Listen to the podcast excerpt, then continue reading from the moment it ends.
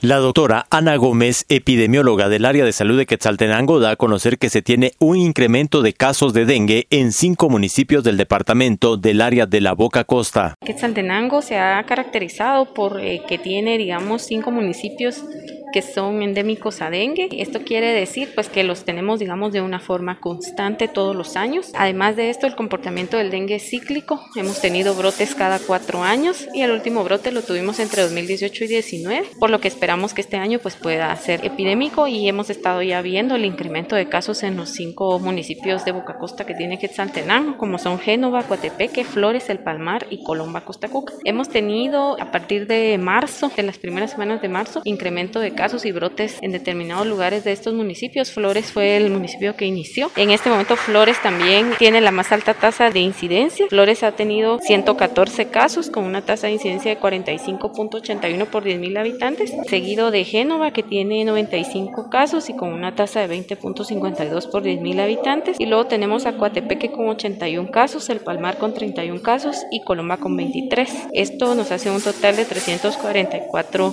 casos. También es importante mencionar que se han confirmado los cuatro serotipos de dengue circulando en el departamento de Quetzaltenango. Esto incrementa el riesgo de padecer dengue grave y sabemos que el dengue pues también es una enfermedad que en algún momento puede llegar a ser mortal, digamos, ¿verdad? si no se trata a tiempo. ¿Cuáles son los síntomas que presenta el dengue, doctora? Principalmente fiebre, dolor muscular, podemos tener también algún tipo de rash en la piel y dolor retroorbitario detrás de los, de los ojos. Estos son, digamos, como los síntomas característicos. Sin embargo, pues también puede muy eh, en algún momento inespecífico, ahora puede parecerse a un resfriado y por esto mismo es que las personas deben acudir a un servicio de salud para hacer un diagnóstico, ¿verdad? También tenemos que diferenciarlo en este momento del COVID por la fiebre que pudieran presentar los pacientes. Desde Emisoras Unidas Quetzaltenango informa Wilber Coyoy, primera en noticias, primera en deportes.